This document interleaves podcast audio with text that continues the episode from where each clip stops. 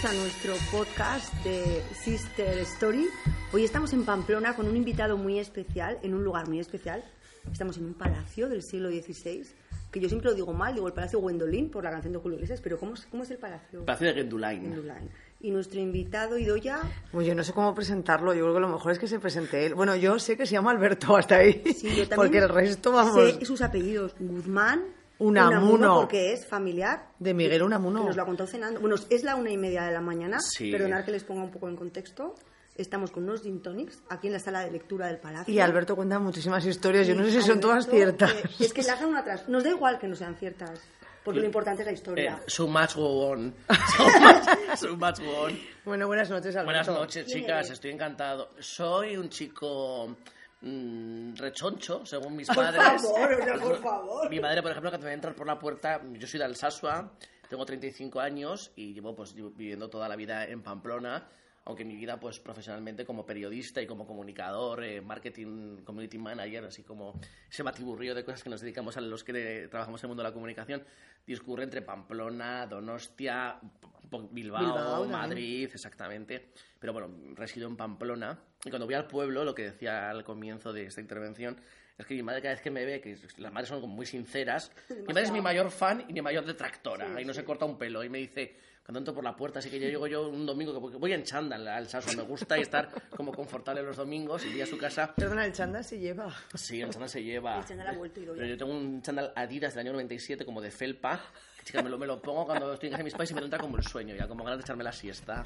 Ya nada más ponértelo te quieres Me, dormir. eso, me quiero echar la siesta. Yo no quiero ni comer, quiero ir directamente al momento siesta. Con esos fondos de Viva la Vida del fin de semana. Con, Pero con- eso es porque vas de resaca. eh, eh, bueno, en, en ocasiones. El caso es que cuando entro por la puerta, yo voy con esa ilusión de hijo de haber comprado pastas en el taberna, que es una pastelería de Pamplona, y las llevan mis padres con toda la ilusión de un hijo mayor que soy. Y mi madre me ve y me dice, cada día tienes más cuello. Y, así. Y esa es la sinceridad de mi madre. Pero por eso digo que soy como un chico rechoncho de 35 años, que soy periodista, que trabajo también en la tele, en ETV, ¿Qué en, me estás en que me estás contando, con mis queridos compañeros, con Jonan Amendi, eh, también en Navarra Televisión. Tengo una empresa de marketing y me considero un tío feliciano, fan del dúo Bacarra, que pues hemos puesto esa canción. La canción del La principio canción- ha sido a petición de, de Alberto. Siempre la pido cuando estoy de marcha ¿De y, se- verdad? y ya a altas horas de la noche sí. Siempre suelo pedir esa y también me gusta mucho pedir la de los gorilas de melodías. Ay, madre, esa no la ¿Cómo? vamos- esa no, no, esa la no vamos a poner, No, pero, pero anima mucho, acabamos ¿eh? con esa Los gorilas. acabemos tu podcast. Yo no, que yo me niego a los gorilas. no. Ay, ay, a mí me y eso que yo me he vuelto fan de ella desde que Melody. salía. Sí, desde que eh, salía en, en el programa este de. Tu cara me suena, Tu cara me suena. He flipado con la evolución de esta tía, de esta cantante, de verdad. Es que es una Hombre. artista, pero como, como Yo, la copa de un yo pino. la entrevisté hace años y me aluciné porque yo, Melody pensaba que era un nombre artístico. Y es que se, No, llama, se llama- se se llama llama- Melodía se llama- en la vida real. Y, me y su padre también es artista, cantante. Exacto. Vas haciendo ahora como un dúo con canciones Eso, de Ricky lo Iglesias. cuenta en, en Tu cara me suena Eso. con toda su historia y yo me quedo flipada. O sea, que Sí, es una una artista, una, total. pasada. Lo de los gorilas que haya quedó, Mm, pero... Pero, y luego tenía una canción que se llamaba De Pata Negra, que tuvo menos eh, repercusión. Pata Negra. Nosotros somos de Parque. El, video- Negra. el videoclip se grabó en el Corte Inglés de Madrid, de la calle Callao. Y decía, porque nosotros somos de pueblo. Y yo me acuerdo que en Fiestas del Sol la bailaba. Y sí. Acabaremos con gorilas. Y yo ya no quiero que la vamos a poner. Pero bueno, y eso, y pues me considero un tío feliciano y estoy encantadísimo de pasar un sábado noche con vosotras en esta... Me encanta además como las salas de lectura. Sí, porque son como muy el acojados, sí. con, unos, con unos tapices, como sintiéndonos como la de la aristocracia navarra del siglo XV, cuando nos, Aquí conquista- estamos. cuando nos conquistaron, que quiere decir que nos conquistaron la- el reino de, de Castilla, pues estos son los resquicios que quedan de aquella Exacto. eh, vamos, alta a, vamos a tener que hacer aristocracia. una foto para ilustrar el Luego podcast. foto, Claro. sí. Luego me levanto y hago un pequeño vídeo para... Bueno, pero yo quería contar cómo nos conocimos nosotros, a ver quién se acuerda de los tres. Yo porque fue, bueno, yo creo que ha Yo sido el total. vídeo que- en el que más me he reído porque Bueno, yo nos os quedó muy bien. Yo os conocía de, la- de, las de las redes sociales, porque eh, me acuerdo que, eh, bueno, aparte que conozco a Cristina Lalle, también Sí, colaboradora, amiga, y amiga, una amiga nuestra, vuestra, amiga común. y ella me dijo, tienes que seguir a las sister, que son muy divertidas, pero yo ya antes ya os eh, tenía alguna noción vuestra, porque Iker Beroiz, que también Sí. es, que es eh, Rojigorri, en eso. Rojigorri, muy, muy fan de Osasuna, que también trabaja para ETV, que es cámara en Navarra Directo, Súper majo, con el que tengo muy buena relación, ya me ha dicho, "Jo, pues estas chicas ideales que te van... Y a, a raíz de ella os conocía. Pero físicamente no tenía el placer hasta el año pasado en el Festival de Cine, en el, Ceni- en el Cinemaldi, que me fui a la fiesta de clausura que organizasteis en, ¿cómo- me acuerdo En Ineu. en- que está justo al lado de, en el Cursal.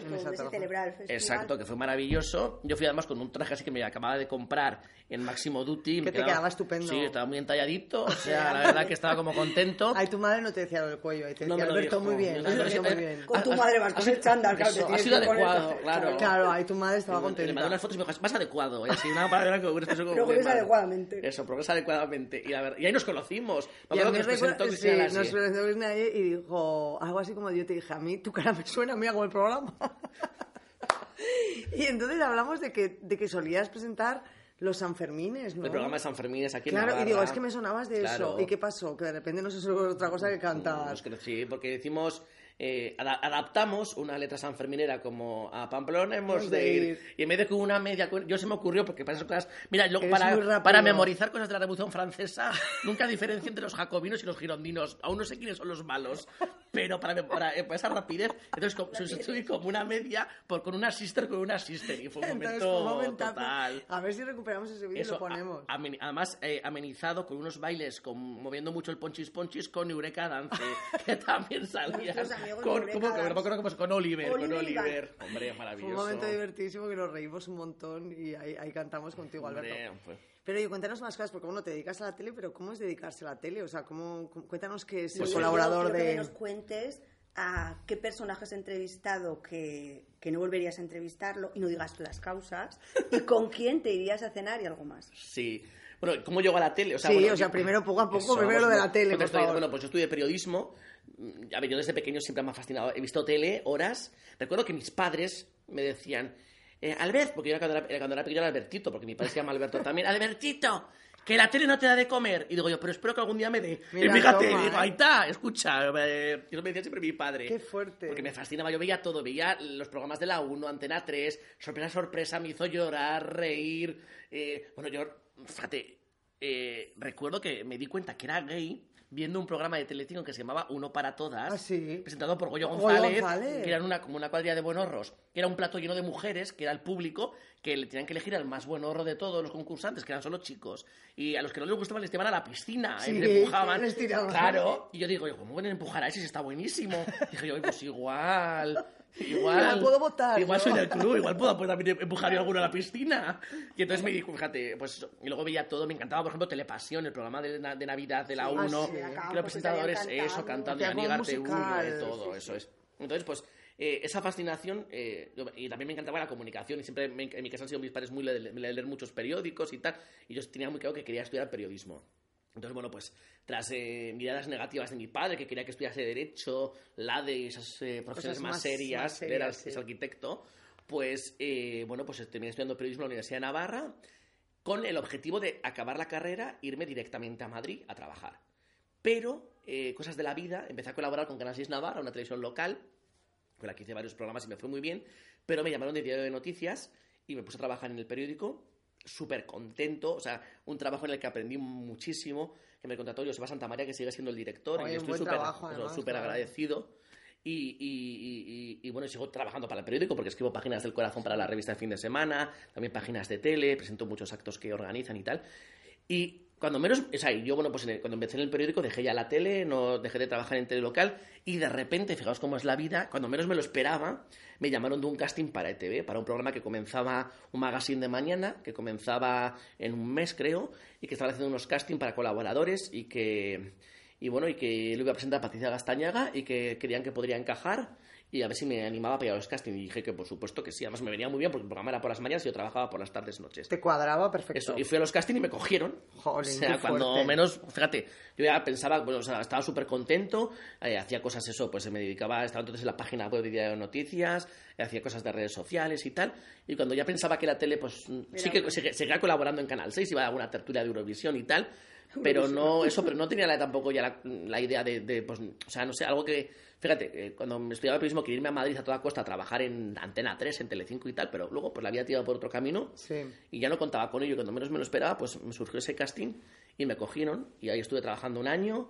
El programa terminó, me llamaron de otro, de otro. de- bueno, y ahora llevo ya casi tres años en que me estás ¿Qué contando. pasaba? Con la productora K2000, con Yolanda Mendy, con Begoña, mi directora, con Ari Granados, productora ejecutiva, y la verdad que estoy encantado. Y luego su programa, un super magazine de tarde, que es eh, los programas que a mí me gustan, salsero, que puedo dar mi Sí. opinión, que puedo opinar, y la verdad que estoy contentísimo.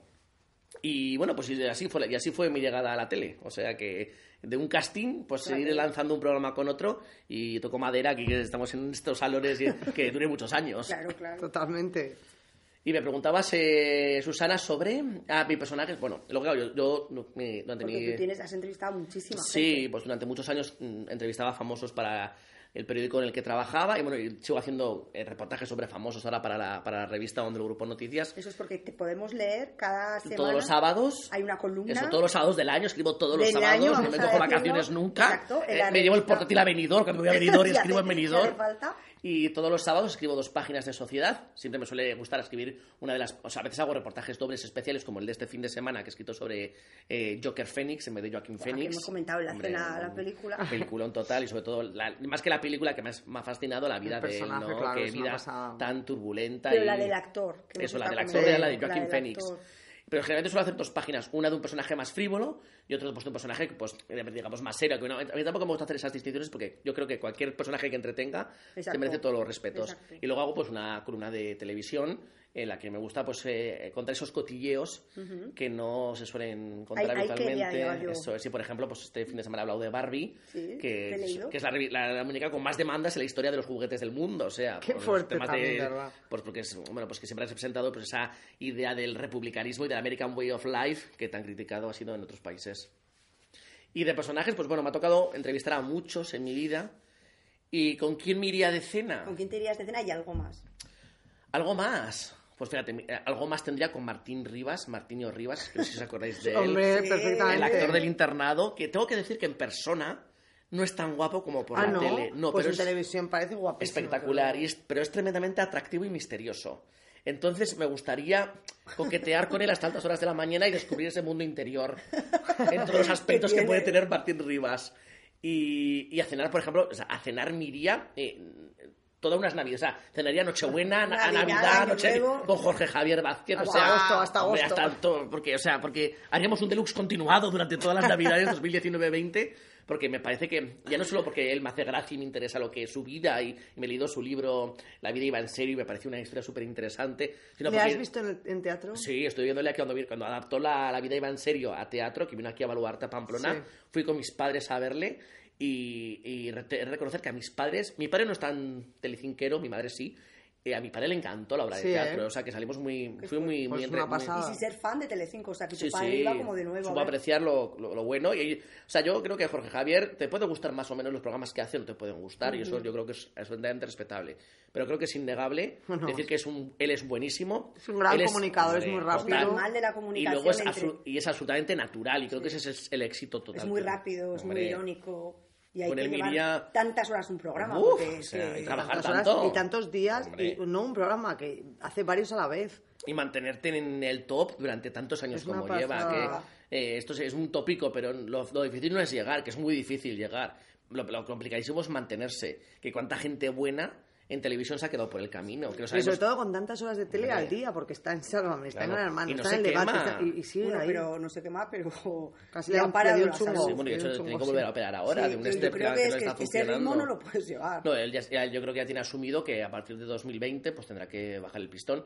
Y también, bueno, gana al año, dicen que 3 millones de euros. que... Hombre, no está por pasta, está No, porque está ese- porque le gusta. Exacto. O sea- Porque tú a Jorge Javier nos has comentado en la cena que hiciste prácticas en el tomate. Yo estuve en aquí Tomate de prácticas y... Y ahí le conoces. Sí, pero pasa que tampoco teníamos mucho contacto con los, con los los presentadores, porque...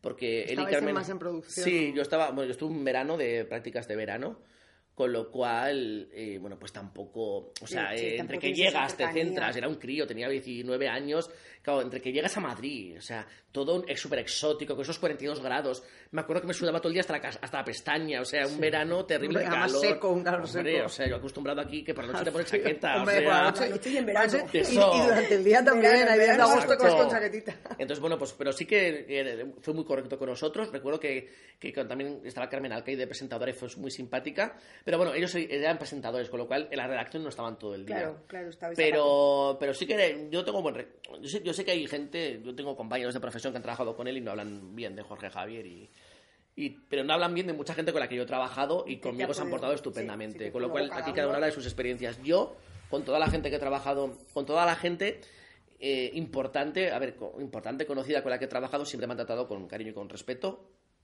Y bueno, pues también he tenido entrevistas que han sido pues, algunos personajes. El 85% son muy majos.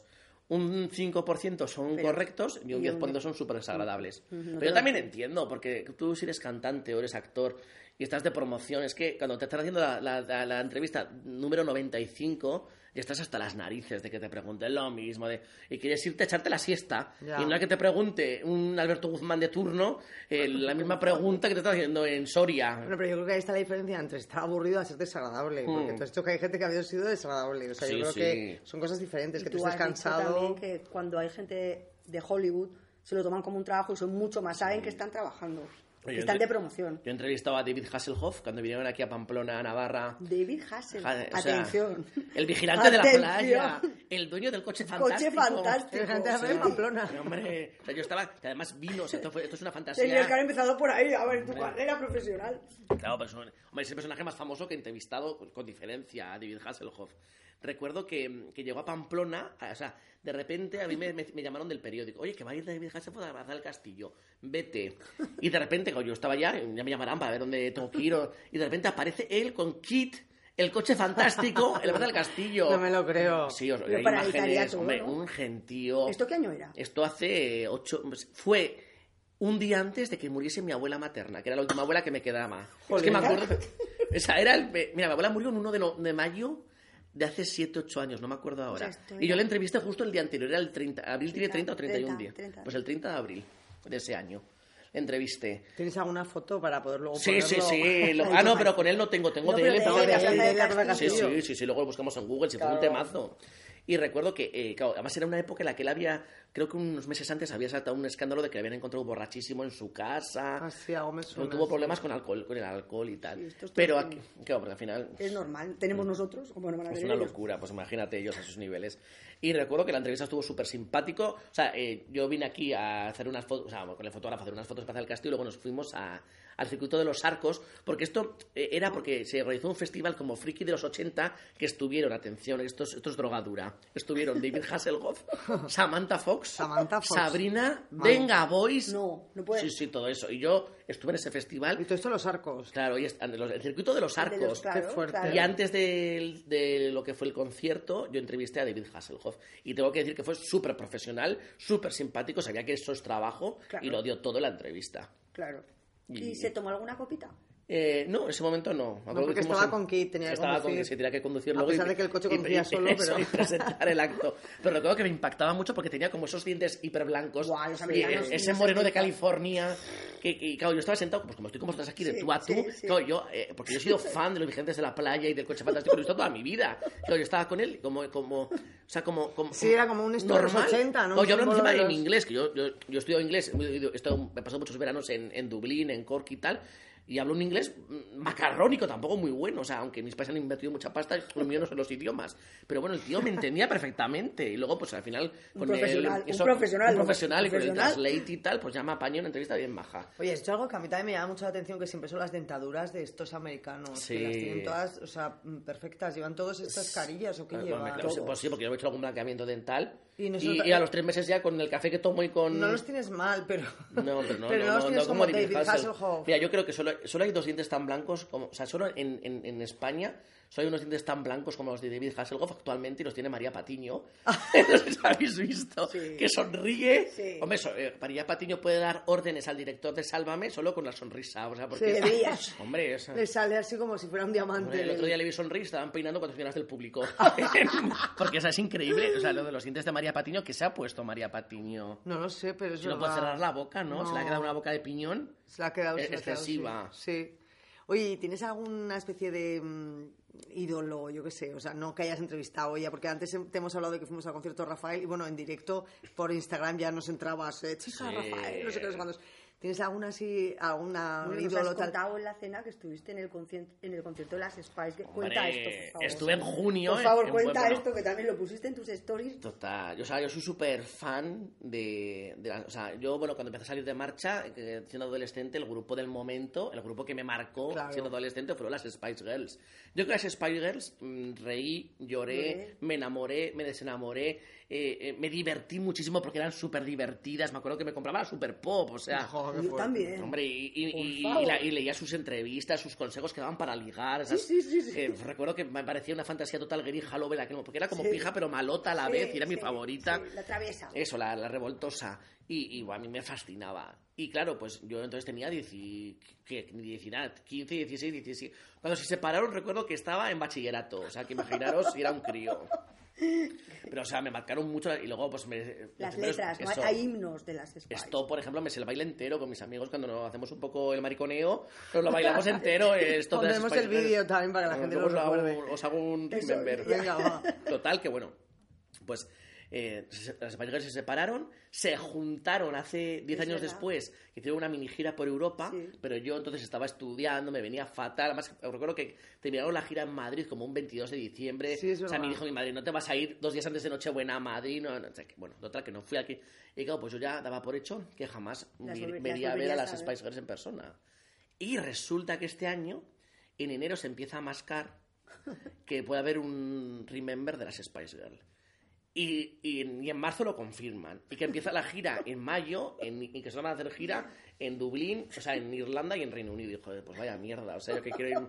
Bueno, total, que mm, me preocupo mucho en conseguir entradas. Imposible, todo completo. O sea, porque además dije yo que si me voy a un concierto, quiero irme a Londres. O sea, claro, Ya Dramón, se mascaba sí. el Dramón a la vista. Total, bueno, total, que imposible, miré, remiré. O sea, hicieron como 14 conciertos, los tres últimos en Wembley, en el Estadio Mítico de Londres, imposible, o sea, imposible.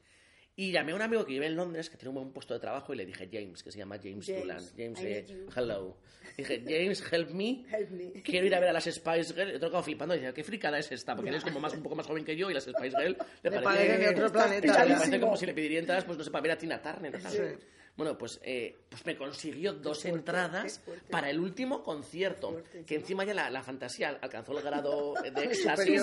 Porque se rumor, porque claro, sabéis que en el, en el reencuentro solo han participado cuatro de las Spice. Sí. Victoria Beckham no ha querido estar porque dice que está muy liada. y Pero se rumoreó que iba a ir al Se último rumorea que concierto. iba a ir al último concierto y actuar con ellas. Entonces, claro, era, Era la, la locura, leche. ¿no? O sea, yo estaba eh, en éxtasis total.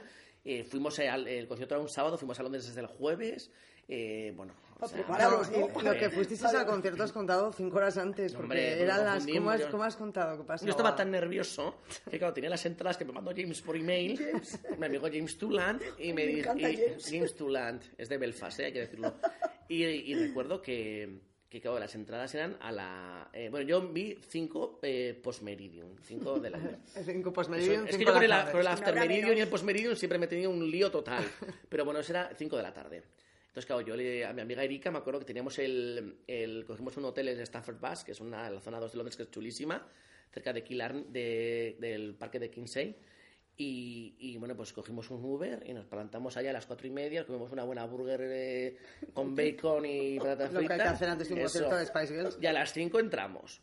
Y no había nadie por Wembley. Eso digo, pues no qué poca gente hay, ¿no? Aquí, No puedes. Claro, porque al concierto iban 92.000 personas. Digo, están todos ¿Dónde dentro ya. están las 92.000 ¿Dónde están aquí los fans de las Spice? Claro, de repente entramos y estábamos eh, mil personas. Nosotros ahí además, en- claro, cogimos entradas y la grada en la 220, o sea que estábamos, veíamos al fondo el escenario y decíamos, pero ¿por qué no hay nadie? Claro, pues no había nadie porque a las 5 de la tarde era el open doors, o sea, la apertura de puertas. El concierto empezaba a las 9 de la noche y a las 7 la telonera, que era Gail Him, la de Rather Be, Ah, sí. Na, na, na, Ah, que fue un conciertazo, por cierto, el suyo, de la leche. Y pues ahí estuvimos haciendo tiempo. Claro, eh, eh, no- fíjate, sin- eh, no hicimos tan mal porque mirando Twitter como unos locos, me enteré que Victoria Beckham estaba en la boda de Sergio Ramos ¿Ah, y? Pilar Ah, Rubio, que fue el mismo, el mismo sábado. Y dije yo, me cago en la. Ya no vi- ya, ya no vine vi- al no concierto. Claro.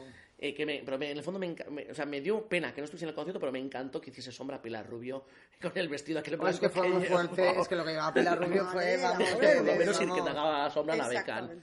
Pero bueno, pues el, y el concierto fue ¿Y espectacular. qué momento del concierto fue como que se cayó? Pues mira, yo lloré, bueno, a ver, lloré, no fue, ¿Te no- emocionaste? me emocioné cuando cantaron Viva Forever, que es el último hit histórico que sacaron como grupo con las Spice ¿Cómo Girls. es? Viva Forever. Viva Forever, are you waiting?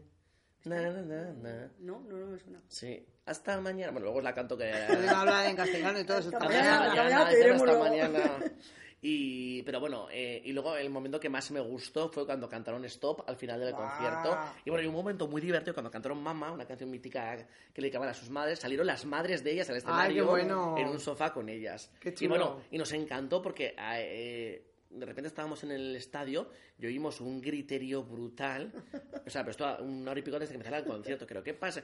Y de repente vemos que en un palco que estaba próximo a nosotros estaba Adele, que había ido como fan de las Spice Girls a ver, a ver el concierto. Y estuvieron muchísimo. También estuvo en Mastón, y pasa que ellos no les vimos, pero Adele, cuando accedió al estadio, pues hubo gente que se dio cuenta y fue un Oh, revuelo bastante, bastante majo.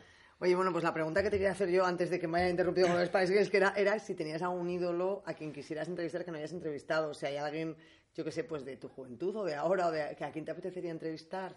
Joder, pues yo siempre he sentido muchísima debilidad por Ana Obregón. Ya os lo he contado en la cena, porque me ha parecido siempre tremendamente Por ahí va divertida. yo, por ahí va yo. Quería que contaras eso. Y, y, y, joder, le he visto un par de veces en Madrid, eh, pero no, no, no, la, no la he entrevistado nunca, la verdad. Pero me ha parecido, o sea, yo recuerdo cuando presentaba que apostamos y tal, que era Es muy grande, muy divertidísima. grande. o sea, Luego todas las historias que se ha llegado a inventar, pero que eso, igual. a mí me da igual. a mí Da me- igual, o pero... sea, a- y luego, me decir una cosa, a mí me parece muy respetable una, eh, un proyecto de actriz que se quedó en un proyecto, pero que ha salido en tres episodios del, del equipo A. Exacto. Por supuesto. O sea, es muy grande. ¿qué queréis que os diga? A mí eso me fascina. Pero Y- bueno, que luego un proyecto de actriz, pero ojo, que luego ha estado en Anhelo 7, que tuvo muchísimo Oye, éxito la serie. ¿Quién Muchísimo. no ha visto en los 7? Exacto. Que todos la veíamos. Pero si yo conozco ¿no? hasta uno de los guionistas de Ana y los siete, David Cuesta. Pues un amigo que no he conocido, en- de repente un día me dice, yo era guionista y, ah, sí, ¿de qué has hecho? Y, Ana y los siete. Oye, ¿qué decía Dan Obregón? Pues muy maja. Porque era productora, guionista, Todo, Era, eh, todo. bueno, Y todo, bióloga, todo, bióloga. Todo, todo. Pero es que Ana Obregón siempre es todo.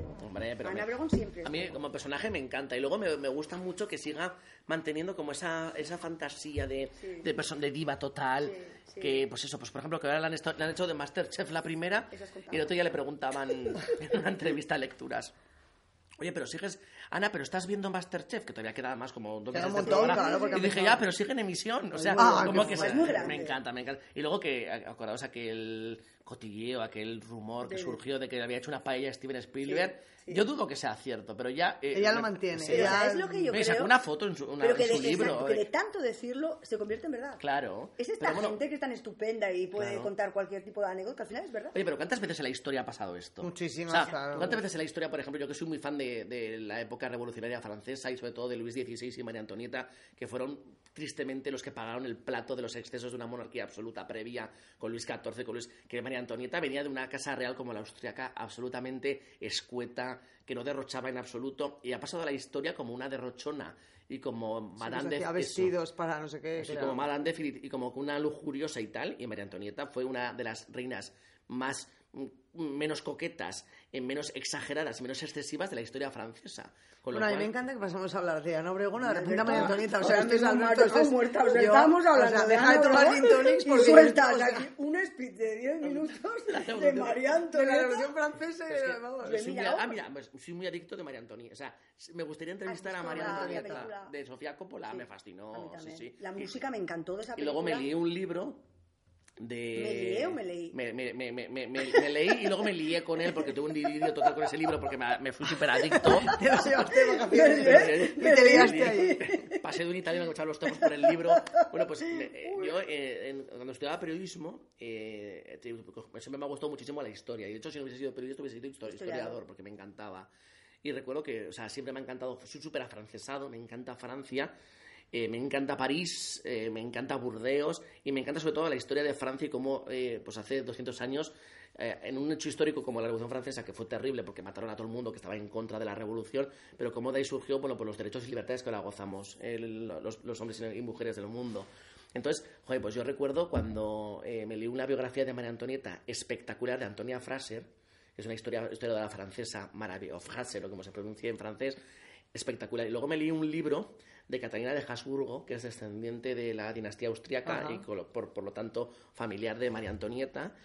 Y, y, o sea, me fascinó la vida de María Antonieta. La contaba desde que nació, que nació el mismo día que hubo un terremoto terrible en Portugal, en Lisboa, que murió muchísima gente, hasta que murió guillotinada. Claro, porque es que la gente se piensa que la Revolución Francesa estalló un 14 de julio y que el día siguiente guillotinaron el rey y el día siguiente la reina. No, que tardaron cinco años. En, es un, fue un- fue un proceso larguísimo. Y María Antonieta creo que es un personaje interesantísimo y me encantaría pensar que está tristemente muy fallecida hace muchísimos años, pero, pero sí que me gustaría. Bueno, María Antonieta y Ana Obregón. Tenemos Ana dos Obregón, dos eh, grandes reinas. Claro que sí. Una del papel couché y Sin la otra duda, de, sin duda, sin de la, de la reina, de la última reina de Francia. Oye, yo te quería preguntar, que estamos en Pamplona, hemos cenado súper bien, nos has llevado a cenar a la barra del goloso. Sí, de, unos amigos de Monse y Bernardo. A mí la coca de pollo al curry me ha encantado. Y el arroz chaufa, ¿eh? El arroz chaufa, que es un arroz peruano tradicional, Buenísimo, Muy- estaba todo buenísimo, la verdad. hecho por José gusto. que es el chef de la Vara del Goloso, Cuando que es de origen peruano chef, de me ha Lima. encantado, me ha Mm. encantado. Te quería preguntar eh, que dijeras a nuestros oyentes podcasteros qué sitio recomendarías en Pamplona. Te voy a pedir uno para desayunar, otro para tomar el aperitivo y otro para cenar. Vale. Eh, yo recomiendo Pamplona siempre. O sea, yo soy muy de Pamplona. En cualquier hora. A cualquier hora. Pamplona es apetecible en cualquier momento del día y del año. Y de la noche. Y de la noche, por supuesto. Creo que es una ciudad que mm, no es tan conocida como puede ser la vuestra, que es Donostia San Sebastián. Eh, creo, es- creo que es, Pamplona es muy conocida, sobre todo en una época del año como es verano, con San Fermín, es que Hombre, es internacional. hombre. Pero creo que es- el resto del año es una ciudad bastante desconocida para cada vez, por suerte, para menos gente, porque estamos incrementando el turismo un 18-20%. Esta tarde había un montón de gente que estaba viendo el ayuntamiento, que llovía mares. A, fin- eso, a pesar del fin de semana que Ah, hace. Exacto, y está petado. Y a mí me han dicho, es que el turismo está creciendo Una progresivamente y además fuera de los meses de Sí, verano. sí, que eso es lo bueno. Claro. Porque Pamplona es San Fermines y es mucho más que San Fermines. Recordemos que somos una ciudad milenaria, la ciudad más antigua de Euskal Herria, mucho más antigua que Donostia, que Bilbao, que Vitoria. Una ciudad milenaria, además con una historia riquísima, porque o sea, el reino de Navarra, tuvimos propios reyes, ya sabéis. Y yo recomendaría de Pamplona para desayunar, recomendaría para desayunar un sitio riquísimo que está en la calle Castillo de Maya, en el segundo ensanche, que se llama Cofín. Que es un Ah, sitio. Nos han hablado muchísimo, yo lo sigo en Instagram. Sí, pues es un sitio riquísimo, con unos cafés ex- ex- eh, exquisitos. Yo no voy mucho porque me pilla como a desmano, A pero cuando voy, o sea, unas tostadas, una bollería. Sí, una- está lejos de Nos ha ocurrido, ¿no? no, nos ha ocurrido No, está siempre cerquita, que los al- domingos... Al, al lado de donde hemos, donde hemos cenado. Sí. Hombre, pues cerquita, a ver que Bueno, hemos un cuarto de 20 hora. minutos bajo un temporal con los que paraguas. lo que nos ha ocurrido es que los domingos antes puede ser que cerraran, es que voy a mirar porque nos Sí, los ocurrido- domingos cierran, Claro, solo abren y siempre hemos venido de lunes a sábado. ¿Ves? Sí, nos sí. ha ocurrido que siempre estaba Claro, cerrado, o sea, porque yo lo para sigo por hacer- Instagram. Desayunar, pero entre... Eso bueno, y es. para tomar el aperitivo Para comer, o comer. Eh... Joder, ¿sabes lo que pasa? Que tengo muchos clientes de Claro. restauración y de hoteles. Claro. eh, pero... Pero un sitio sister, que ya nos conoces a nosotras Mm. así. ¿Os puedo recomendar dos? Sí, Sí, claro. claro. Pues os, puedo- os voy a recomendar. Eh, por un lado, eh, o Casa Manolo Restaurante, que es un restaurante del centro de Pamplona que es cliente mío, yo llevo la comunicación y es un restaurante de comida tradicional navarra exquisito. Y además Sí, está en un primer piso, en un que primer es como muy piso, curioso. En el puro centro de Pamplona, a, a 10 segundos de Plaza del Castillo, a 5 segundos del Paseo de Sarasate. En un sitio exquisito. Y si os gustan los asados, ahí tienen el mejor gorrín asado que he Ajá. comido yo en mi vida. Ni en, ni en Soria ni en Cuenca. Está en Casa Ni Manolo. Cándido ni leches. Eso, en Casa Manolo Restaurante Pamplona. Y también, y si queréis un sitio un poco más apartado de- del centro de la ciudad, pero con un ambiente muy peculiar, muy precioso y, y un restaurante precioso, eh, el restaurante del Museo de la Universidad de Navarra. Ah, mira, no conozco. Bueno, pues es un restaurante exquisito. eh, abren de lunes a domingo. Bueno, de lunes a sábado. El domingo tienes que. eh, bajo cita previa para grupos. Pero de lunes a sábado abren. Sobre todo de lunes a viernes con todo el ambiente universitario. Os recomiendo ir a ver el Museo de la Universidad de Navarra por un par de horas antes tres. Que es un Ajá. museo espectacular, precioso. Y, y luego que vayáis a comer al restaurante del museo porque es exquisito y es un ambi- tiene una mezcla de, de verde de los jardines de la universidad, de mar, de una pared que imita el mar y de un techo que son como unas nubes, o sea, Mm. Jolín. pero bonito. precioso. Luego Pues os voy a enseñar fotos nadie es me había recomendado Súper Pues os lo recomiendo totalmente. Y además vais con el coche, aparcáis en el parking de la universidad, que hay siempre sitio, comodísimo, entráis y luego vais con el coche. o sea, es lo más Jolín, cómodo del mundo. maravilla. Para merendar, os voy a recomendar otro sitio. Para merendar. Para merendar, os voy a recomendar. eh, mm, este no es cliente mío, pero es un sitio precioso. Y luego te voy a decir uno que he descubierto yo hoy gracias a mi amiga Anita. Ah, perfecto. Eh, que se llama El Panadero de Ugi. Ah, que es un sitio que está a las afueras de Bueno, tienen ahora una cafetería en el centro de Pamplona, en Carlos III, pero el tradicional está a las afueras de Pamplona. Es un sitio mm, que parece como una típico, mm, típica brasserie francesa, Ah, eh, precioso, y tienen todo artesanal, un pan, tienen un pan, o sea, de eso que lo, tú metes un chorizo de Pamplona en ese pan, y el chorizo de Pamplona se sale amargado, porque el pan es mucho más rico que el, que el chorizo de Pamplona. se tira en se suicida sí, no tiene que hacer. Y, o sea, muy interes- y luego para cenar os recomiendo donde hemos cenado hoy la bala del La goloso. bala sí ya hemos Pues nos ha encantado, la ha sí. muy son muy amigos míos y luego además eh, Bueno, recomiendo tenemos que decir para los que lo conocieran como antes, yo que lo conocía hace tiempo, que han cambiado la gestión hace tres años. desde hace tres años y que bueno que les va a sorprender de nuevo porque es verdad que hace 10 años o hace 9 eh, lo es cuando lo inauguraron pero ahora han cambiado la gestión y bueno Pero el pues cocinero es el mismo. el cocinero José sí pero hubo una pausa en medio que no estaba él también o sea que lo mejor es él- que vayan a probarlo Eso, y eh, aprovechamos para decir que hace 15 días ganaron la Ah, semana de la cazuelita de Navarra para probar. con la mejor cazuela que se llama ajuarero de mi abuela, un ajuarero tradicional navarro buenísimo. blanco. Ajuarrero de mi abuela, bueno, está todo el mundo emplazado en el goloso, en todos los que has dicho, luego los pondremos en el post, todos los nombres, Ah, sí, sí, por para que la gente pueda, pueda seguirlos. ¿Y en Donosti qué te gusta? Ah, me encanta Donosti, o sea, yo ¿Notas diferencia entre la gente? Porque yo noto Sí. muchísima. Aquí la gente te mira a los ojos, es mucho más directa. Yo en Donosti veo que, no sé, hay como una distancia. ¿Tú lo notas? Yo noto, eh, fíjate, somos eh, hermanísimos, yo creo que... Sí, no, yo aquí me siento como en casa. Donostiarras y, Pam- donostiarras y pamplonas, duda, ¿eh? pamponeses y Sin pamploneses duda. somos como hermanísimos. Eh, pero sí que noto mucha, noto por ejemplo que la- el ambiente nocturno en Pamplona es muchísimo más divertido que en San Sebastián. O sea, aquí un sábado, bueno, porque hace un- una noche terrible, pero un jueves, por ejemplo, un viernes o un sábado hay un ambientazo. Pero también porque muchas uni- hay dos Muchos universidades con claro. muchísimo estudiante, hay un ambientazo total.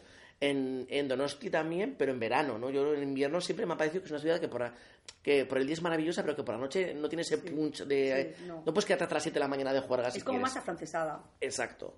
Aunque aquí cada vez más, ¿eh? Pero bueno, yo creo que mantenemos Y ese... como tú eres francesa, has dicho, ¿no? Que te sientes... Yo soy muy- afrancesado. bueno pero si Sí. ahora Enseguida me he dado cuenta. la ciudad que más te gusta es Londres pero luego hemos entrado en París y ya Pero porque, a ver... eh, Pero porque la- al ser eh, afrancesado te gusta ir de vacaciones a Londres. Eso, pero exacto, porque creo que aclarar lo que a mí la ciudad que me parece más bonita, a ver, me gusta viajar a muchísimos sitios y viajo muchísimo y me- a todos les encuentro una gracieta. un algo Pero la ciudad que me parece más bonita, la que más me ha impresionado siempre es París. A mí París. pasear por París eh, me parece eh, precioso. Pero la que más me entretiene, la que más me divierte, la que tiene mejores teatros, mejores musicales, mejores locales de moda, es con diferencia Londres. Londres. es la capital cultural y vanguardista de Europa, yo creo que sin ninguna duda. Y después de tu concierto con las Spice, pues, Pues ya más supongo aún, o que- sea, me... Además, bueno, nuestra nueva sister guía, que no te la tenemos que dedicar, por cierto, la tenemos que dar.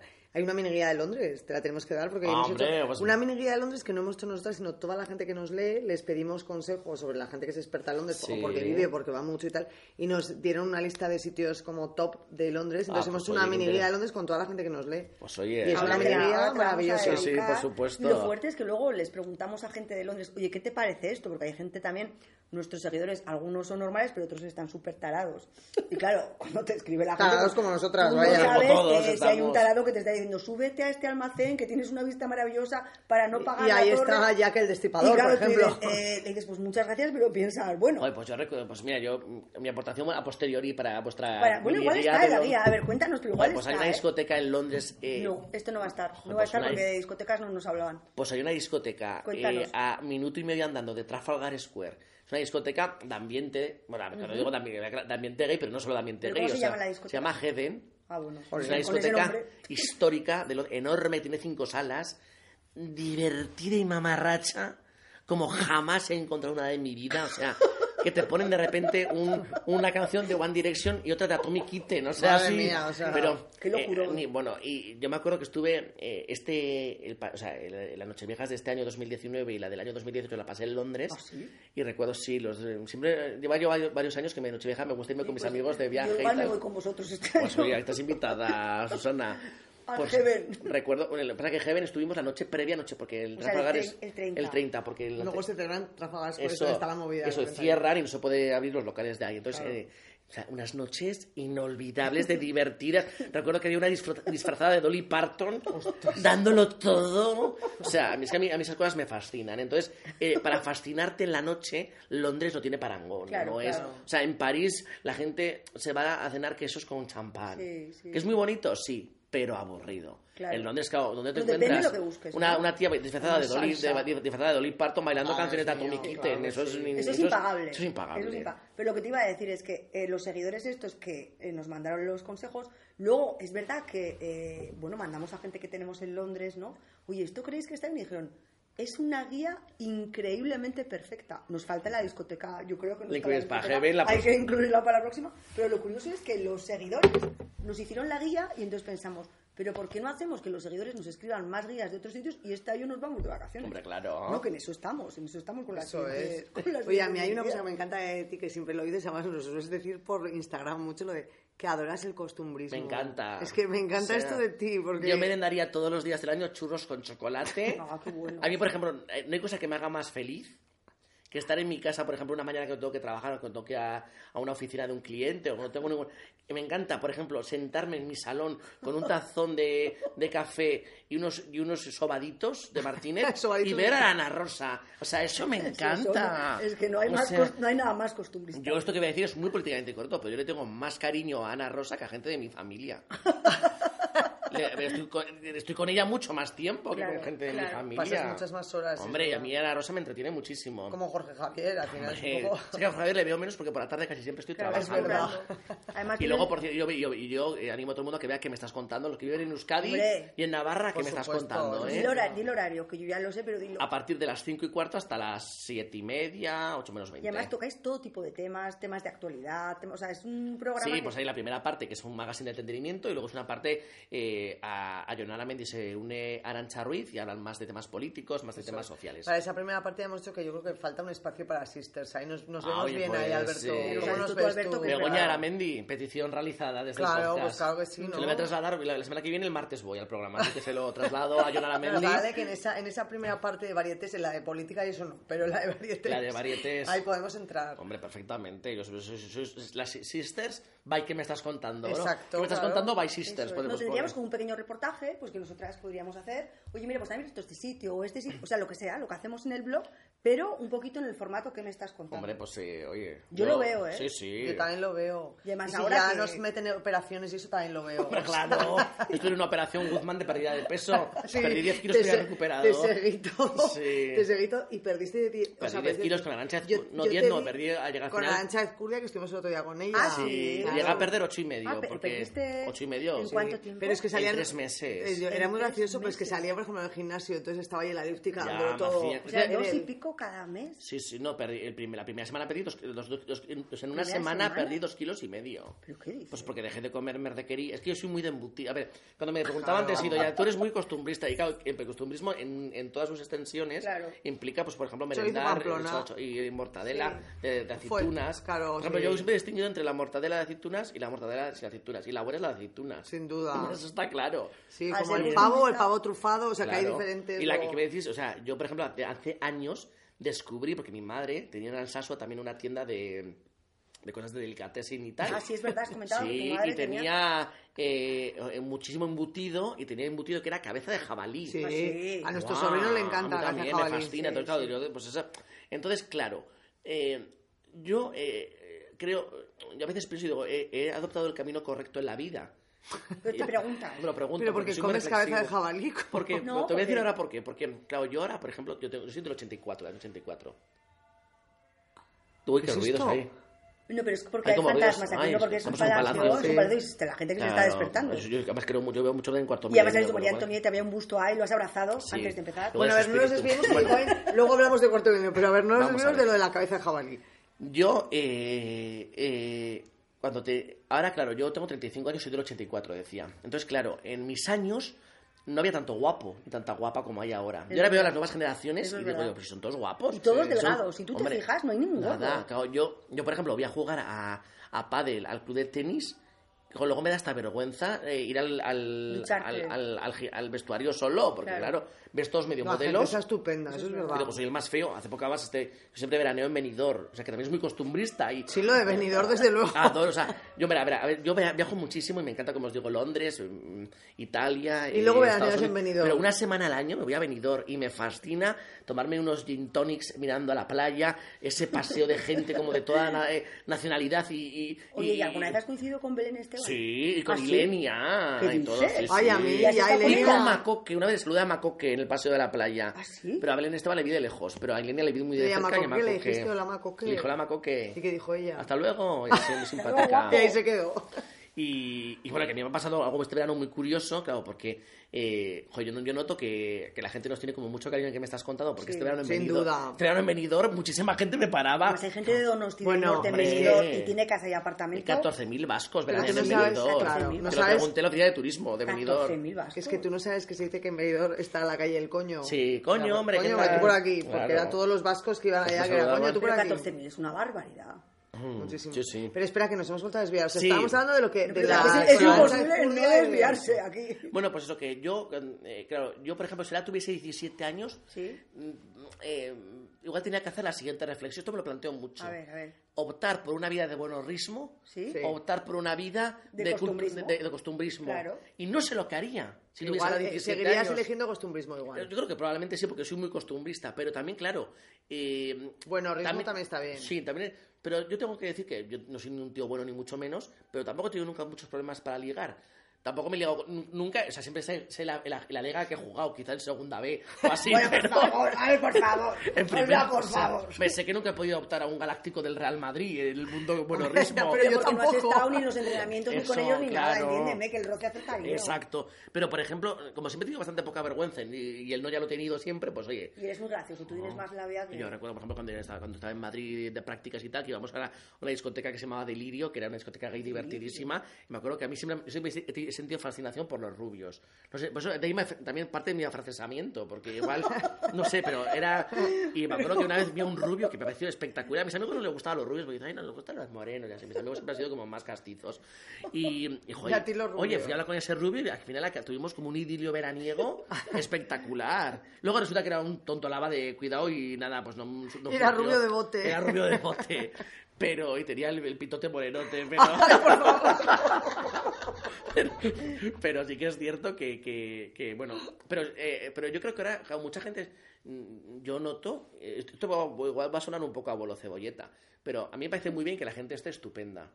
Pero eh, la- las- la- a mí la gente que, que va más tiempo al gimnasio, más días a la semana al gimnasio que a la oficina, no me interesa. Y yo tengo amigos, y mis amigos si me escuchan y sabrán aquí ¿Y de se quién a estoy hablando, aludidos? que van más días al gimnasio que a la oficina, y eso no está Pero bien. entonces, ¿de qué viven? Yo es que a mí, a mí lo que me fascina es que puedan ir más días Claro, al yo, tengo gimnasio amigos a que yo tengo amigos que son funcionarios, trabajan de lunes a viernes de 8 a 3 y van al gimnasio también los sábados. claro, y domingo- Ah, y domingos domingos, también. claro, ahí. Ojo, o sea, Porque tú no te das cuenta que ahora, por ejemplo, es que no hay ningún, jo- ningún joven gordo. No. Yo cuando iba a clase estábamos las normales, dos gorditas y dos extremadamente delgadas. Sí. ¿no? Esto era como lo normal. ya ¿no? está todo el mundo estupendo. Y ahora, pero Y ¿por qué no de ¿por qué nadie es gordo? Ahora, ¿por qué nadie es gordo de Pues porque, mira, yo eh, te Es que decir- miran las calorías, o sea, la gente de Ya, 12 yo años alucino. se sabe las calorías, pero de cualquier cosa.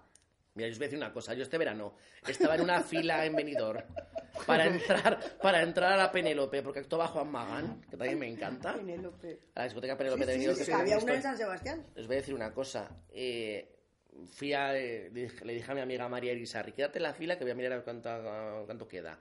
Fui hasta la, hasta la entrada de Penélope y volví hasta donde estábamos nosotros. Era el más feo de la fila.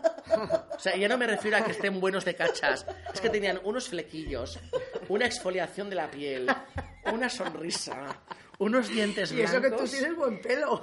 Ya, Pero que estás diciendo, o sea, yo no me lo creo. Hombre, o sea, yo os voy a decir una cosa. Quise besar al 95% de esa fila. Es grande. No, por, supuesto, por supuesto no lo iba a hacer, pero el deseo, no, el interno, deseo, el el deseo interno me surgió.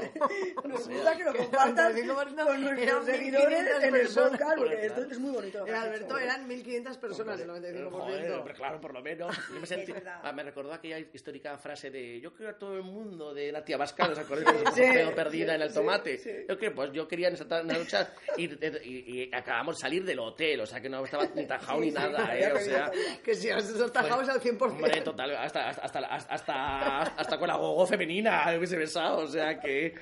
Pero sí, sí, me, yo estoy Bueno, pero escucha, eso. que estábamos hablando de lo de la- lo que hiciste, el reto de... Sí, con Arantxa Azcurdia. Con Arantxa Azcurdia, que Ay, yo te está- veía, que se te veía de repente, se grababa para la gente que no lo ha visto, pues de repente estaba Alberto en el gimnasio. Entonces Alberto iba y estaba ahí en la cinta o en la elíptica. tal. Entonces Arantxa Azcurdia te ponía como una especie, entre comillas, de hábitos saludables no era una dieta, yo creo que era como aprender a comer, ¿no? O algo Sí, así. no, yo aprendí muchísimo. Por ejemplo, sé Y luego se te olvidó, ¿no? Porque- No, luego ello. recuperaste. Hombre, pues eh, perdí, fíjate. Claro, es que yo, yo el año pasado, después de Espera, y en el Navidad... programa iba y se pesaba. O sea, Sí, estaba la movida. Todo, todo. O sea, Sí, perdí, sí. o sea, tengo que decir que objetivamente perdí 8 kilos y medio. Que es una pasada. Que lo pasé fatal. Pues Sí. fatal. A ver, fatal. Me Pero, va, a ma- ¿y me va a matar lo- Arancha ¿Cuándo lo recuperaste? O sea, ¿en cuánto tiempo? No he recuperado todos, eh, perdón. No, no, no, no, he recuperado Ah, o sea, la mitad o así. O sea, quedado eso, fíjate, sigo por ganando. Pero ahora comes lo que te da la gana, estás con el costumbrismo, los churros, Sí. las esto, ¿no? ¿Sabes lo que pasa? Que es que a mí, a ver, yo... Cenar eh, cenado bien. sí. Ahora estás bebiendo una copa, has Y- bebido el vino. Eso es. Eso quiere decir que no te veo Es tampoco. que ¿sabes lo que pasa? Que yo, a ver, yo me fui de Alsasua a vivir a Pamplona con Pero 18 espera, años. vamos a remontarnos al año No, no. 84, que estamos hablando de lo de ahora. Pero que todo pero te pues- viene de ahí. Claro, pues yo llevo, des- Claro. llevo viviendo solo... vino Pamplona de la cabeza de jabalí. Llevo viviendo solo desde los 19 años. Entonces, claro, estoy tan acostumbrado Claro, a hacer lo que me da la gana Igual que yo. Que, claro, ta- que, que- que a mí se me apetece comer un bocadillo de chistorra, Es me que lo como. Sí, no tengo una madre, un pepito grillo, ni a un padre que me pongan, que me frun... No, pues eso sí que me pasó a mí, que yo con 19 años sí, me fui de o casa y no he ido a nadie. Claro. Pero también es verdad que, bueno, a ver, que yo quiero ir a lo del programa, joder, que no terminaste de contar. Bueno, Arancha te dio unos hábitos Sí. y tú qué hacías en casa, seguías... Lo seguí a Claro, rajatabla, pues esas a rajatabla. Pero, por ejemplo, ¿qué comías? Pues, por ejemplo, me, me quitó Arancha Azcurdia... eh, Todos los embutidos. O sea, dejar de repetir. Arancha Azcurdia como si fueran la- las No, dos palabras mágicas. es que es la- la gurú, la O sea, gurú de Ya, por este- decir Arancha Azcurdia, Es que a ver, habéis dicho Arancha Azcurdia 17 veces por minuto. Que Arancha Escurria no nos patrocina, O pero sea, que puede patrocinarnos. Ahora ya, ya, retomemos. Arancha Azcurdia. El caso es que... ¿Qué comías? Pues mira, lo primero que me prohibió fue... eh, me El prohibió, embutido. me quitó el embutido, por supuesto. La y dejar de ir a Yo siempre ceno todos los viernes de mi vida en Burger King, todo el año. Bueno, eso está Porque bien. me encanta ir los viernes a Burger King y luego vamos al cine. Yo al cine voy uno o dos días a la semana desde que tengo 18 Vale, pues años. luego nos vas a decir, cuando cuentes lo de Arancha Azcurdia, alguna película así. Sí, pero por partes, venga. Y entonces, pues eso, y me quitó pues ir a Burger King, me quitó Pues eso, los embutidos y tal, y sobre King. todo lo más importante, y esto El hay que que- el decirlo, alcohol. no, bueno, por supuesto el alcohol, pero lo que más me ha ayudado a perder peso es por no comer ni arroz ni pasta. O sea, todos los hidratos. en la cena nos has pedido el arroz mufasa. Sí, bueno, Y te ha faltado poco para pedir unos pene porque no había. Unos pene, perdón, una pasta. Pero la La rabiata. rabiata. Pues el caso es que me quitó eso y claro, pues me pegué, eh, la primera semana perdí dos kilos y ¿Pan medio. podías comer? Eh, no. Bueno, al, al principio no, luego sí un poquito podía comer. pan, pero poco. Pero bueno, perdí muchísimo. Lo que pasa que, claro, eh, eh, estar flaco... A ver, yo soy de constitución... Yo, yo soy community manager, llevo la comunicación de muchísimos... Es normal. Llevo muchísimo... Soy rebelde porque soy el rebelde. La constitución. ¿Qué tendrá que ver con el community manager? que No, no pues porque unida, unida a mi constitución rechoncha, como dice Eso mi sí, community Claro, pues porque tengo una, llevo la comunicación en muchos restaurantes y hoteles y tal. que Entonces, a claro, pues, probar, claro. y estoy, me invitan cada dos por tres a eventos. Sí, pero que a ver, nosotros también, pero que eso no quita para que tú, o sea, no me hagas excusitas para que tú Ya que luego sí. llegues a casa y no te comas un McDonald's No, o una cabeza jabalí. Ya, Pero pero... estar solo es que es- no, no tienes fuerza. No, y luego, pues, pues tengo que admitir que el- eh, me- es que me gusta todo. Es que, es que lo único Claro. que no como son Eres un anchoas. disfrutón. Lo único. Anchoas, ¿no? Porque cuando era hace unos años eh, siempre he tenido como mucha fobia a las espinas. Esas espinas pequeñas de anchoa que te raspan Te en la... Me dan como ganas de vomitar y lo único que no... Pero bueno, si tengo mucha hambre me las como también. Eso es lo que te tenían que haber propuesto para el régimen. Unas anchoas todos los Anchoas todo el días. empiezas a vomitar y tal. Vas a hacer el reto de las anchoas, La 24 anchoa, horas comiendo anchoas. eh, eh, pues, de la alcachofa al de anchoa. Pues sí, pero... Y, o sea, tengo que decir que Arancha es una profesional maravillosa, tiene un despacho espectacular. Que estuvimos justo el otro día, la semana pasada, por eso me ha hecho Con gracia y me he acordado con ella, porque está en, en- justo En enfrente- Morlands, en Morlands, Sí, ahí está, sí, sí. Tiene al lado del Hotel Zenit, está. Exacto. Sí, sí. Y entonces nos enseñó, yo la conozco de hace muchísimo tiempo a Arancha y no la había, la- no la había vuelto a ver, no la había Pues visto en la tele y despacho, tal. sí, sí. nos enseñó todo Y nos gustó muchísimo. Y bueno, Sí, también para lo de... El cuerpo humano. Que van a dar, Eh, van a dar charlas a empresarios y tal, sí, sí. en vez de lo de cómo se llamaba esta serie de televisión, la de los dibujos. El cuerpo humano, Eras una vez el el hombre, hombre. ahora es- eres una vez el cuerpo. Pues fíjate. Lo que pasa es que yo sí No, que pero se creo- llamaba Eras una del cuerpo también. Lo que pasa Sí, el y no- eras una vez la vida y los inventores. Eso serán, eso sí, por eso. versiones. No, era una serie- El caso es que yo creo que si quieres perder eh, ¿Peso? peso, quieres, tienes que querer perder peso. Sin Sin duda. Y yo... Tienes que eh, tener una motivación. que me sobran, que tengo una- un flotadorcillo yo que a veces me parece incómodo. Sí, pero tú eres feliz así, sí. Pero es que estoy con... Es que no te molesta el Es que, a, ver, picado. a veces pienso y digo, a ver, yo cuando les veo a mis amigos, por ejemplo, los, los cachas. Pero ¿quiénes son tus amigos? Yo los quiero conocer. Joder, pues os presentaré. Por ejemplo, tengo un amigo cachas guapísimo. ¿Ah, sí? Pero bueno, mi amigo el cachas, por ejemplo. Tampoco dices nombre porque luego se enfada. Mis pero amigos- digas nombres, No, amigo pues mi Cachas. amigo el cachas, por ejemplo. No, pero tu amigo el cacha sabe perfectamente quién es. Claro. No, pero tienes no más engañemos. cachas, has dicho, ¿no? Sí, pero No, bueno, hay un- tampoco tantos. No, tenemos son más... Son varios cachas, has dicho antes. Tengo, No. tengo un amigo, tengo un amigo cachas cachas, algunos en procedimiento Y otros cachitas. y otros que quieren ser cachas. Ah, vale. Pero no el que van a es conseguir cachas de nunca. El que verdad es cachas cachas que se cuida muchísimo. eh, está mm, apetitosísimo, él, pues apetece, tú y dices, ¿cómo me apetece? Pero, pero luego tiene una vida de mierda total, o sea, no sé, yo, eh, es que, o sea, no sé, es a normal mí- que se enfade tu amigo el eh, cachas. Pero no, pero es que no puedes eh, pagarte la vida comiendo pollo y arroz, ni atún enlatado, ni desayunar unos batidos absolutamente Además, ahora han insípidos. dicho que tengamos cuidado con comer tanto atún enlatado, ¿eh? Con todo el tema del mercurio. Esto, Pues ¿no? fíjate. Y luego, que, y luego además te voy a decir una cosa, o sea, eh, yo hago esta reflexión interna, otra más. ¿Para qué quieres estar tan cachas? ¿Para estar más seguro de ti mismo? Entonces me parece bien. ¿Para ligar más? Es que no vas a ligar más por estar más cachas. Y, y luego a ver qué cali...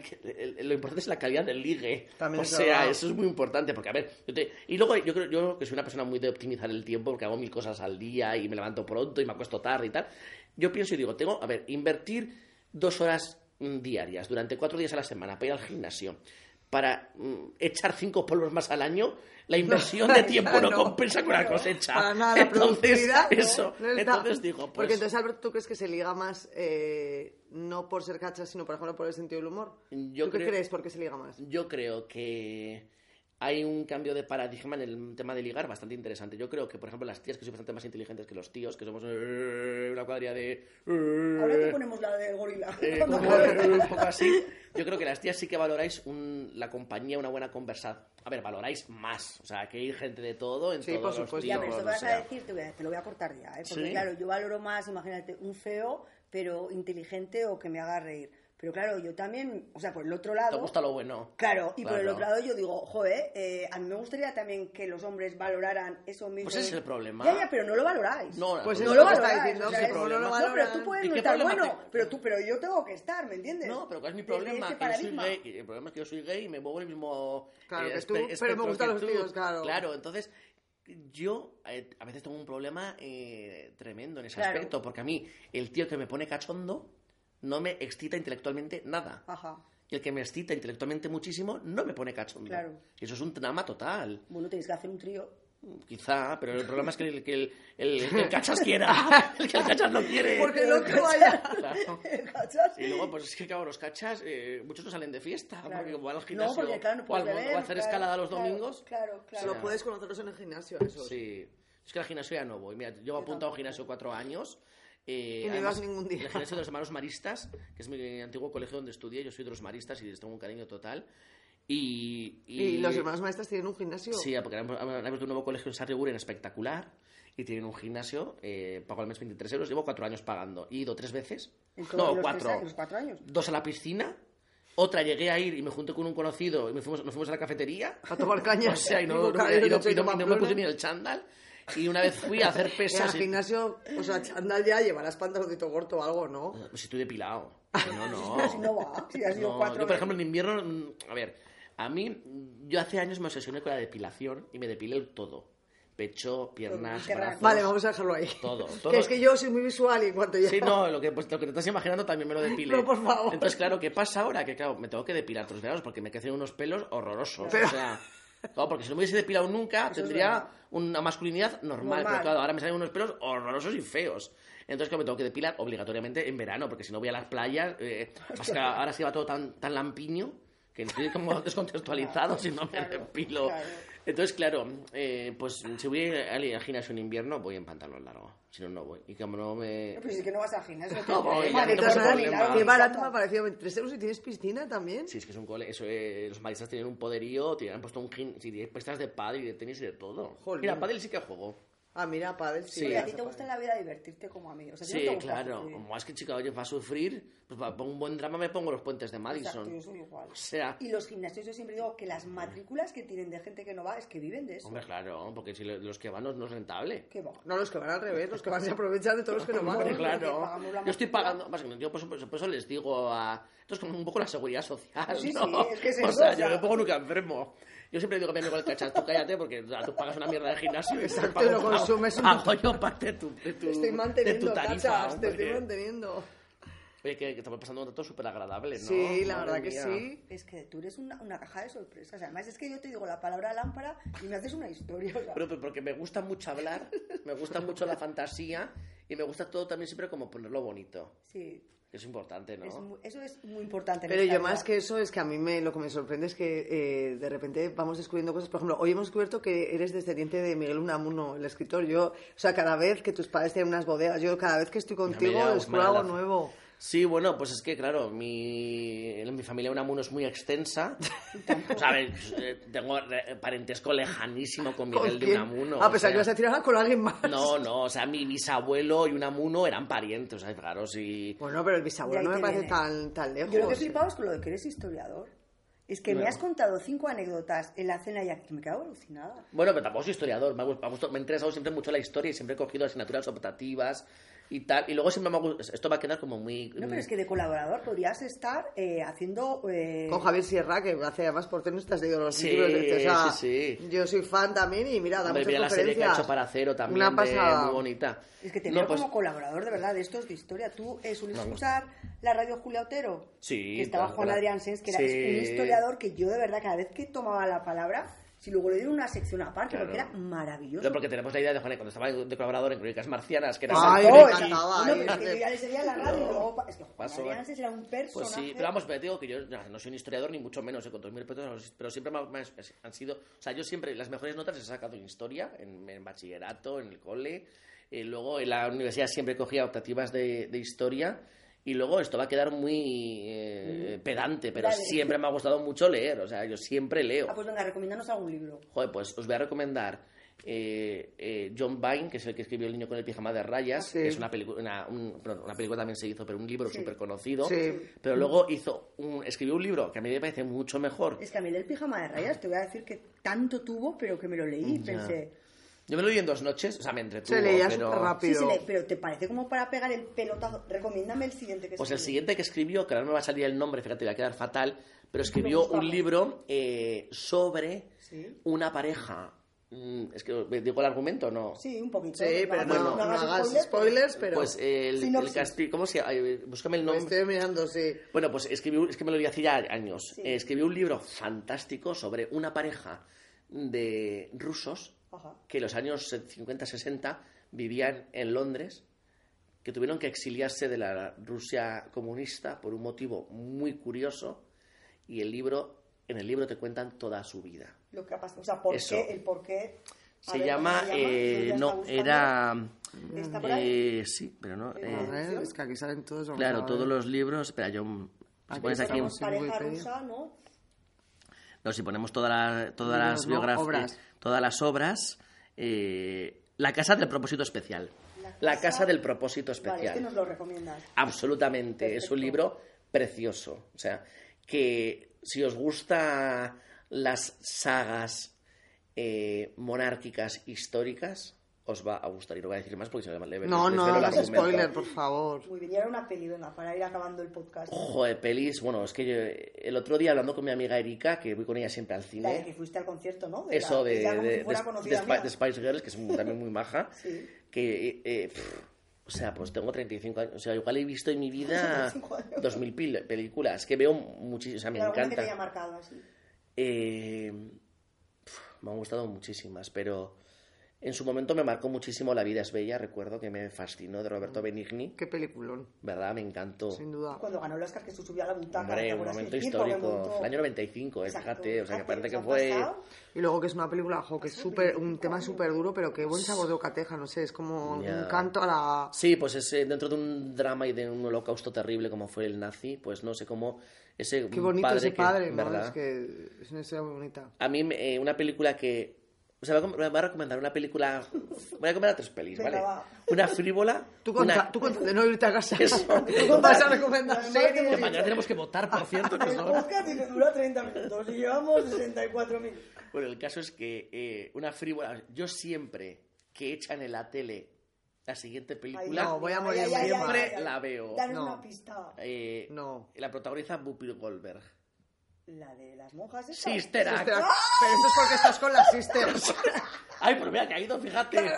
Me fascina, sobre todo la 1. La 2 no me gusta tanto. A mí A mí también. Pero la 1 me encanta. O sea, siempre. Es que esos números musicales de la 1 son La, eh, canta maravillosos. la I will follow him. Y la de Oh María, na na na na na na no, me, me fascinan. Y luego que se llama la Mary, que tengo un cariño a la hermana Mary Clarence, total, o sea, yo eh, fan de Mary Clarence es como tu tía. como mi tía. Tengo más cariño a Mary Clarence que a miembros de mi no, no, eso ya no, voy a decir. Esa siempre que la he hecho, esa y solo en casados. O sea, Ah, me mira, no la he encanta. no la de Macaulay Culkin, No histórica, visto, guau, visto, pues divertidísima. Esas siempre, con lo cual, sí, esta Navidad es que la volverán a echar. Últimamente me ha aficionado mucho a ver en Navidad Love Actually también, ¿eh? Ah, que sí, me encanta. hombre, o sea. Pero bueno, esas como frivolonas. Luego, una película que a mí me encanta, o sea, me encanta, me fascina. mayúsculas. O sea, eh, me parece lo más que se ha hecho en la historia del cine. ¿Cuál? Lo más es eh, Gran Torino de Ah, Clint por favor, que me parece, peliculón. pero me gusta más que, que Mystic River, me gusta más Gran que Torino es una o barbaridad sea, de película. yo no entiendo cómo no lo nominaron al, eh, al Oscar a mejor película ese año, me parecía la mejor con diferencia que vi. O sea, Y luego es recuerdo que él, él, o sea, él está... fabuloso. Una Con esos vietnamitas que tiene de vecinos, me parece un peliculón. O sea, pero me gusta, o sea, fíjate que Million Dollar Baby me parece la hostia, pero es que esta me parece el- lo más, lo mejor Es que ha hecho Clint Eastwood.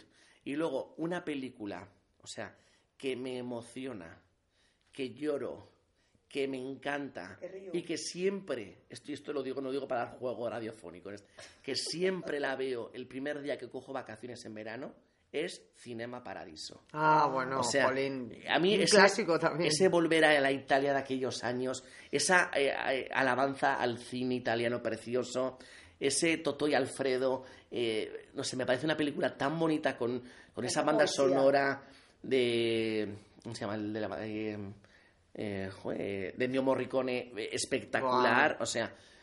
mm, esas tres. Eh, Hay películas eh, Además fabulosas. es una película que ha aguantado muy bien el tiempo. Tot- eh, incluso yo creo que ha mejorado, porque cuando Sí. se estrenó no tuvo mucho éxito Cinema Exacto. Paradiso. Sin embargo, se ha visto después mucho más. Mucho ¿Y has más, es un ahora, clásico. hace poco que vimos en el Festival de Cine Parásitos.